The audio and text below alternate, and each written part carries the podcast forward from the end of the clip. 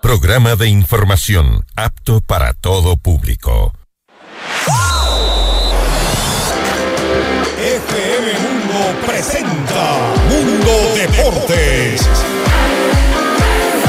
Mundo Deportes. Toda la información de los deportes más relevantes a nivel nacional e internacional.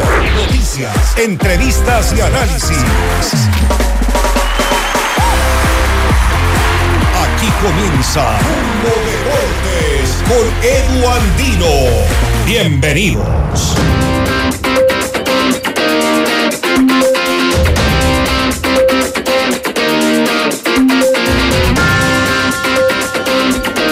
Hola, hola, ¿qué tal amigos y amigas de FM Mundo 98.1 y FM Mundo Live? Sean ustedes bienvenidos a esta jornada de Mundo Deportes. Hoy día martes 24 de enero. Que ustedes estén terminando de la mejor manera esta jornada laboral, si así lo están haciendo, si todavía tienen cositas que hacer, pues que lo cierren muy, pero muy bien. Y por supuesto, si están ya descansando también y nos acompañan a través de las redes sociales, de invitación para que interactúen, para que compartan nuestro contenido y sobre todo nos sigan en nuestras redes, arroba FM Mundo, arroba Eduandino es siempre a su disposición. Hoy estaremos hablando del Campeonato Ecuatoriano de Fútbol, novedades también de la selección ecuatoriana sub-20, hay marcadores en el grupo de la TRI. Hoy tuvo descanso la selección ecuatoriana. Vamos a estar escuchando declaraciones de uno de los jugadores del equipo dirigido por Jimmy Brand de todo esto y más en los próximos 30 minutos. También el mundo del ajedrez. Hoy charlamos con Marta Fierra. Estos son los titulares. Hoy en Mundo Deportes, estos son los titulares.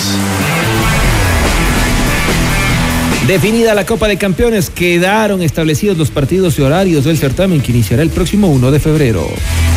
Barcelona jugará su último partido amistoso de pretemporada en Estados Unidos ante Dallas mañana desde las 19.15. Liga Deportiva Universitaria dio a conocer los detalles para la denominada Noche Blanca, donde presentará su plantilla 2023 el próximo domingo desde las 11.30.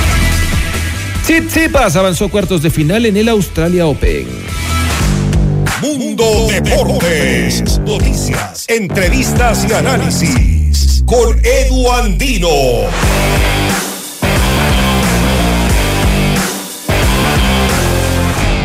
¿Sabías que tu marca se puede potenciar de manera extraordinaria? Tu empresa o negocio merecen la mejor comunicación 360 en radio tradicional, video y plataformas digitales. Anuncia en FM Mundo y recibe una asesoría profesional y con planes estratégicos hechos a tu medida. Actívate y reactívate con FM Mundo. Escríbenos al WhatsApp de ventas al 099 003 8000 o ventas arroba fmmundo.com. Ya tienes plan para San Valentín, vive el concierto más romántico en Quito con Santiago Cruz, disfruta de la voz y de las canciones más exitosas del cantautor colombiano en este mágico show con más de 70 músicos en escena. Quito, 9 de febrero de 2023, Teatro Nacional de la Casa de la Cultura Ecuatoriana a las 20 horas. Difiere hasta 10 meses sin intereses con tus tarjetas Produbanco. Entradas en www.ticketshow.com.es Río Centro Paseo San Francisco y Mole El Jardín. Santiago Cruz Sinfónico te lo trae Top Shows. Mundo Deportes. Noticias, entrevistas y análisis. Con Edu Andino.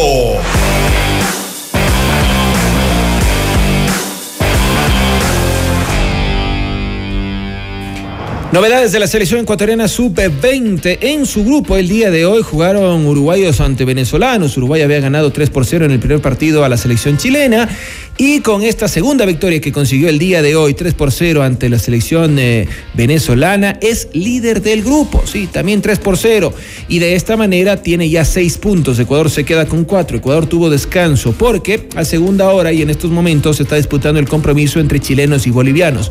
Por el momento este partido está empatado 0 por 0. Hay que recordar que el equipo dirigido por Jimmy Brand estará disputando su tercer encuentro el próximo jueves desde las 19.30 ante Venezuela. Ahí la Tri podía asegurar su clasificación. Vamos a escuchar la palabra de Daniel de la Cruz. Mis inicios en el fútbol fueron gracias a mi mamá y a, mi hermano que me ayudaron. Y todo lo que logro y todo lo que quiero conseguir es gracias a ellos, eh, a mi familia, a mi primo, a mis primas, a todos los que me apoyan. Los que han jugado más, han jugado menos, pero todos tenemos algo que aportar en este grupo maravilloso. Yo creo que me define la velocidad, el uno contra uno, me gusta mucho la banda. Antonio Valencia es un gran referente, no creo que nadie pueda mantenerse 10 años como él lo hizo en el Manchester United. Muy bien, eh, me siento muy bien, porque creo que no, somos, no solo representamos a los que estamos aquí, sino que representamos a todo un país. Tenemos que seguir trabajando, que tenemos que esforzarnos cada día más y para cumplir nuestro objetivo, poder llegar al Mundial Sub-20. Gracias a ustedes. Muy bien, y ahora vamos a hablar de los equipos ecuatorianos que se preparan para el arranque de la Liga Pro. Hoy a propósito en el Club Sport Emelec, un equipo del que vamos a estar escuchando las palabras de su presidente José Pileggi. Hoy su técnico Miguel Rondali está de cumpleaños. El equipo está mm, eh, disputando su segundo partido amistoso la noche de hoy. Recordemos que están en tierras argentinas.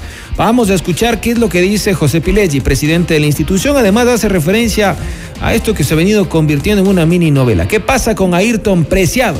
El jugador ecuatoriano, que se hablaba en su momento podría retornar al bombillo, otros decían que podría ir a Barcelona. Lo cierto es que a continuación habla el presidente. Bueno, cuando, cuando a Rondelli lo contactamos y luego lo contratamos, había un elemento fundamental en su contratación y es su vinculación de origen con formativas. Yo eh, soy un hombre de formativas, este, eh, me, inicié ahí en el Emelec hace pocos años, desde el año 2020 para acá, dirigiendo formativas, eh, lo, hicimos bastante bien, obtuvimos buenos logros y el profe Rondelli está en esa línea, él viene, viene de una formación de Vélez en formativas, llegó al Ecuador justamente para manejar formativas, un importante club del Ecuador, luego agarró ese equipo de primera, lo llevó a, posiciones estelares y él está en esta línea, ¿no? en esta línea lo que queremos, queremos promover nuestras formativas, queremos acrecentarlas para que sirvan como un alimento de las distintas posiciones en el equipo de primera y por qué no pensar también en la exportación de jugadores a futuro.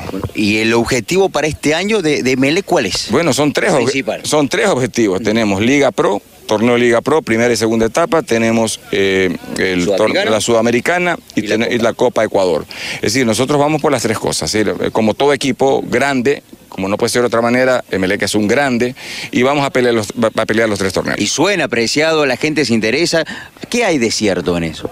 Hemos tenido conversaciones a través de ciertos dirigentes del club con el chico y con su representante. Este, apreciado es un, ícono del, del, Emelec, es un chico que nace de Emelec, eh, tiene un muy buen performance dentro del club y luego sale, ¿no? Y, sabemos que tiene muchas eh, intenciones y querencias de querer volver al país, ¿no? Y Emelec sería una de sus opciones, pero solo no ha pasado de conversaciones. Se ilusiona, imagínese la gente, Angulo, Preciado, Miller, Bolaños, imagínese eso para, para el hincha es importante. Es muy, pero muy importante. La llegada de Miller y, del Cuco eh, realmente a la gente la emocionó mucho cuando lo anunciamos en el mes de diciembre, más aún cuando fueron cuando fueron presentados públicamente ante la prensa, realmente generó y genera mucha expectativa, más allá que los dos chicos han manifestado públicamente que vienen a romperla este año. ¿Va a llegar alguien más o no?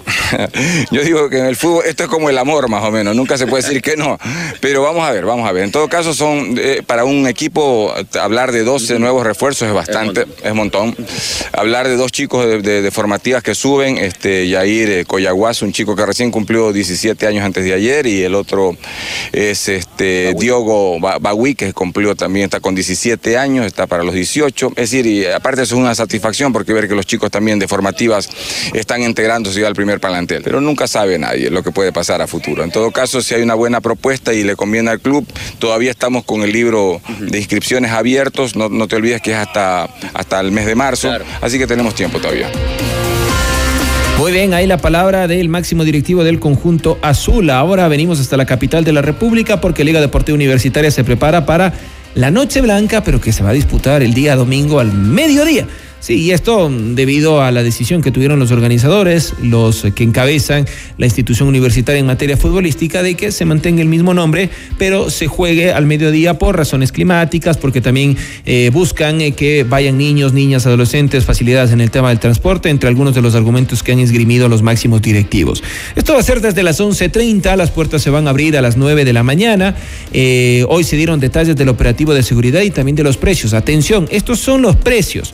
Para la gente que compre a través de la página web eh, oficial de Liga Deportiva Universitaria van a ser más baratos.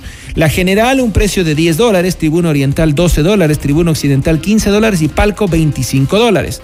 pero la gente que quiera acercarse a boletería desde el día sábado lo podrán hacer desde eh, los precios que van. General 12 dólares, Tribuna Oriental 14 dólares, Tribuna Occidental 16 y Palco 28 dólares. La Noche Blanca al mediodía, insistimos, arrancará a las 11.30 con todo el espectáculo, la presentación de las formativas, de las guerreras albas, de la plantilla masculina eh, de la categoría de mayores de cara a esta temporada, la nueva camiseta y posteriormente 13 horas del partido ante el Club Deportivo El Nacional. No se tendrá la presencia de hinchada visitante, en esto también han sido enfáticos los directivos del conjunto Albo de divisar a algún hincha con eh, camiseta relacionada al Nacional, no podrá ingresar al escenario deportivo. Pero Liga, el pasado fin de semana, jugó en Bogotá, lo hizo ante el Millonarios, empató 0 por 0 y los protagonistas ya regresaron al país. Estas fueron sus declaraciones.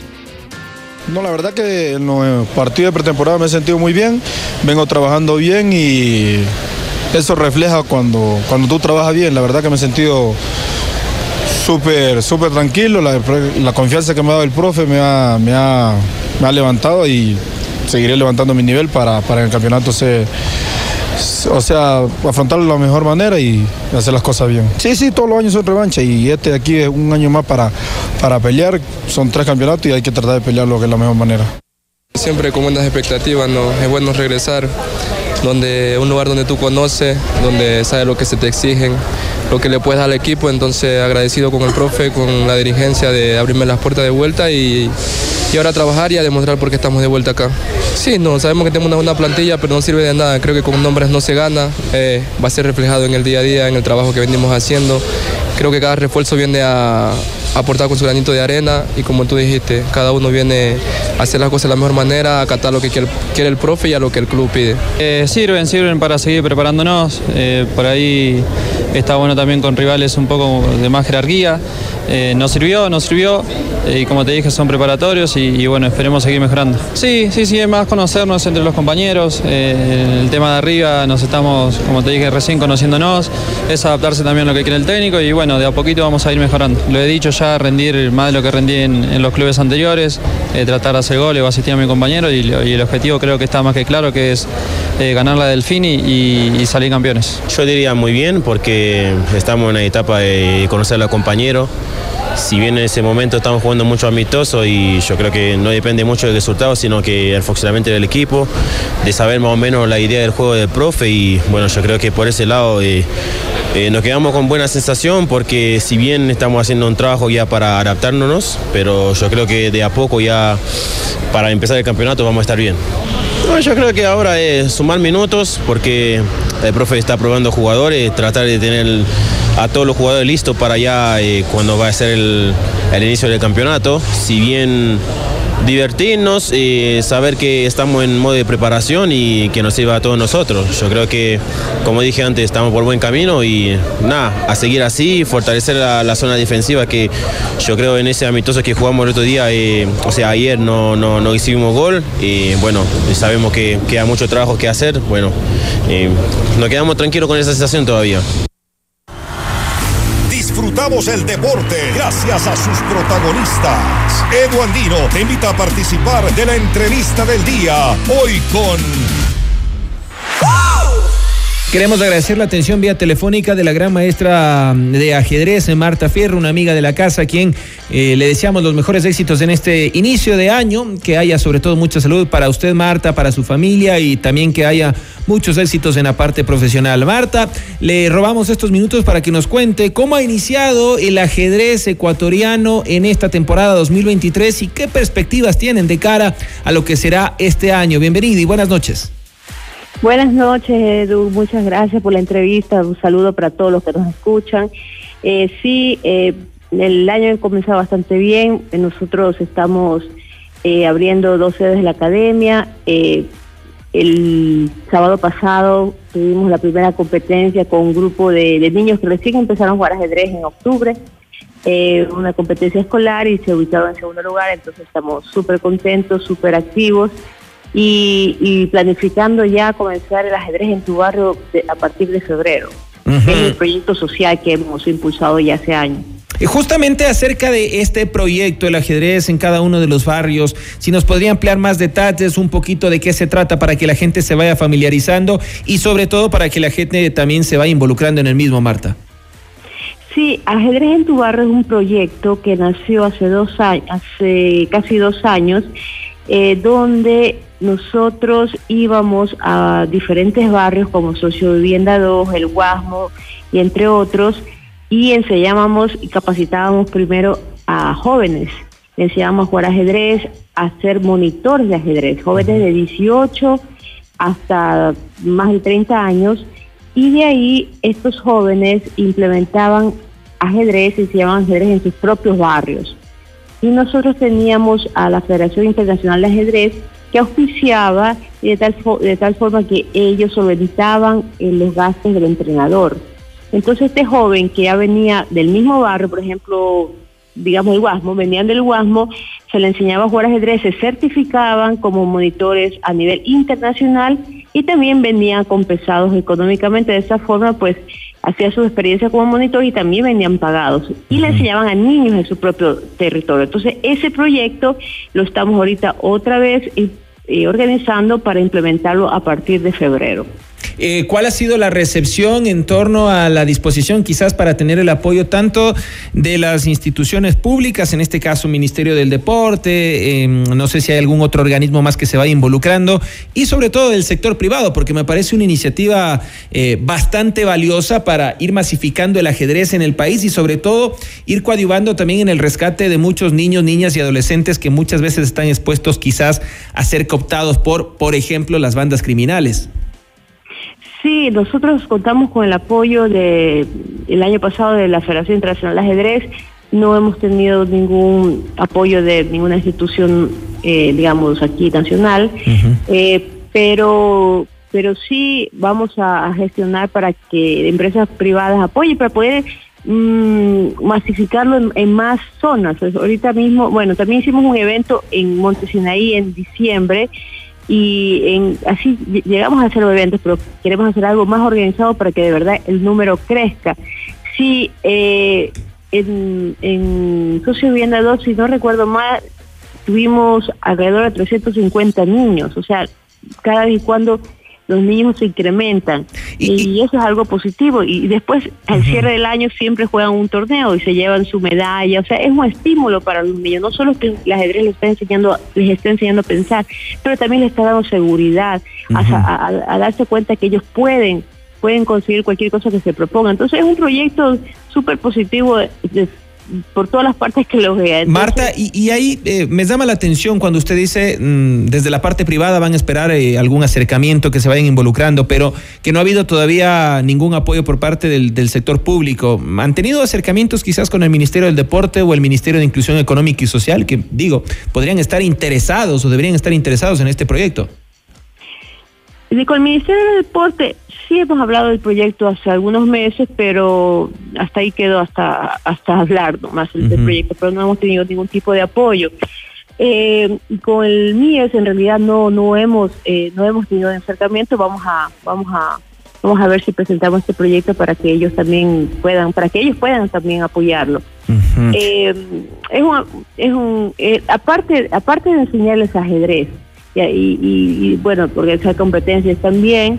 El año pasado tuvimos eh, donaciones que, que ayudamos a los niños con canasta de alimentos, entonces eso también es algo positivo no solo para los niños, sino para la familia. Entonces es, es un proyecto bastante completo y queremos incrementar no solo con niños, sino con adultos mayores, porque el ajedrez es un gimnasio de la mente que pues ayuda a los adultos mayores, a, sobre todo a mantenerse ágil mentalmente, ¿no? Entonces, eso queremos incrementar, tanto en el tema del proyecto social como eh, en el tema ya de la academia, que las academias que vamos a abrir en Guayaquil. Muy interesante. Ojalá, eh, sobre todo los órganos estatales, en este caso el Ministerio del Deporte o el Ministerio de Inclusión Económica y Social, se vayan involucrando y les vayan dando todo el apoyo necesario. Marta, eh, pasando a otro tema, pero siguiendo en la línea del, del, ajedrez, ¿cómo está la situación de la Federación Ecuatoriana de Ajedrez? ¿Cuáles han sido quizás las últimas novedades? ¿Se ha logrado estabilizar y ya las cosas están mejor que quizás el año pasado por estas mismas fechas cuando había mucha incertidumbre? Tengo entendido que el Ministerio del Deporte todavía no reconoce a la federación, ese parece un cuento de nunca acabarse. Eh, la verdad no estoy bien informada, lo único que sé es que no ha sido reconocida todavía y que eh, no tienen presupuesto para este año, entonces no sé qué. Es decir, que nuestros deportistas eh, seguirían en acefalía prácticamente. Eh, sí, o sea, no no entiendo lo que, lo- la verdad es que no entiendo lo que está pasando, porque ya ha pasado mm, las elecciones, creo que si no me equivoco, fueron en junio. Así es, a mitad de año. tiempo- Sí, ya pasó tanto tiempo y, y entre, entre equipos y equipos y equipos, pero al final siempre los deportistas están en el aire. Entonces, lo que, lo que más me preocupa, aparte de la federación no ha sido reconocida, eh, el, el fal- la falta de presupuesto. No, no hay presupuesto para el ajedrez este año, justamente por los problemas de, de- que el director no fue reconocido, que si fue, bueno, no se entiende la verdad lo que pasa, pero el problema es que no hay presupuesto. Y entonces no sé cómo, cómo una federación puede puede seguir adelante sin, sin cero presupuesto. Entonces, eso también es una forma de presión hacia la nueva directiva de la federación. Vamos a ver si, si se com- comienzan a pensar un poco los deportistas y arreglan la, la situación. Con lo que nos está diciendo el, el mayor responsable de que no haya presupuesto, en este caso para el ajedrez ecuatoriano de cara a esta temporada, vendría a ser el Ministerio del Deporte.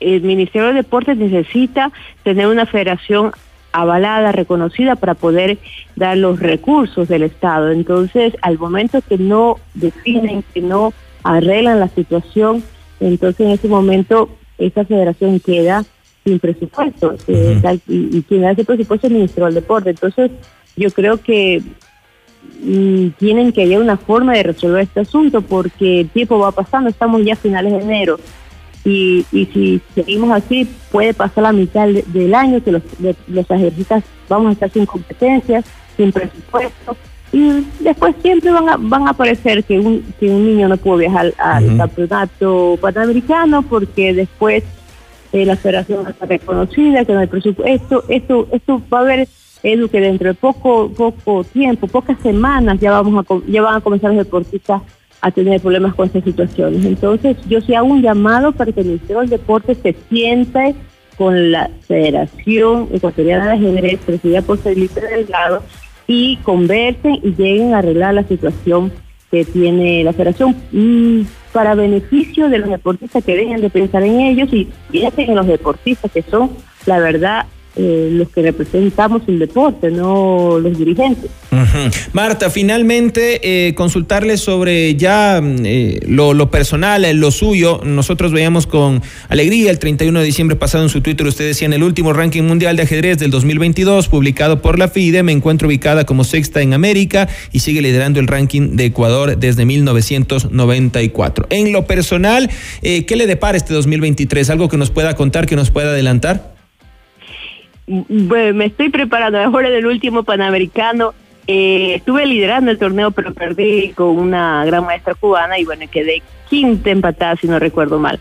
Eh, entonces yo ya con ese resultado dije, bueno, el próximo año vamos a prepararnos un poquito porque es lejos del tablero que estuve como cinco años sin jugar de verdad competencias presenciales y quedé quinta, bueno, digo, un poquito de preparación, vamos a volver a la forma eh, de años pasados y, y vamos a, a- ganar este Panamericano porque este Panamericano ya le toca a Ecuador. Muy bien, Marta. Entonces vamos a estar muy pendientes. Le agradezco por su tiempo. Le estaremos molestando más adelante y pues ojalá se puedan solucionar eh, esta problemática que parece ser una novela sin fin, pero esperemos que tenga un final feliz para el, eh, la Federación eh, Ecuatoriana de Ajedrez, pero sobre todo para los y las deportistas que nos representan en esta disciplina. Le mando un abrazo. Muchas gracias siempre por su amabilidad. Muchas gracias, muchas gracias, Edu, muchas gracias por la apertura al ajedrez, para que las personas eh, sepan lo que está pasando en nuestro mundo.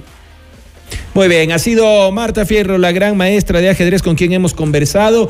Todavía, lamentablemente, no hay una definición en torno a la Federación Ecuatoriana de Ajedrez. Y por ende, dice Marta Fierro, lamentablemente no hay presupuesto, según lo que nos acaba de decir, para esta disciplina todavía en este 2023. Una problemática que sin duda nos preocupa y algo que se viene dando desde hace largo tiempo. Cuando empezamos Mundo Deportes el año pasado empezábamos a darle seguimiento a este tema y vean, lamentablemente todavía no se soluciona. Así estamos cerrando este programa, amigos y amigas. Está ganando Chile 1 por 0 a la selección boliviana en el grupo de la selección ecuatoriana de fútbol.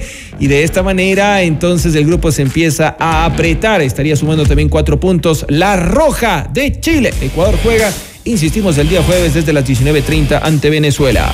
Recuerden seguir en sintonía de FM Mundo 98.1 y FM Mundo Live. Soy Eduandino. También les espero en mis redes sociales, arroba Eduandino. Es siempre un placer. Si la vida lo permite, nos reencontramos mañana. Chau, chau, chau, chau.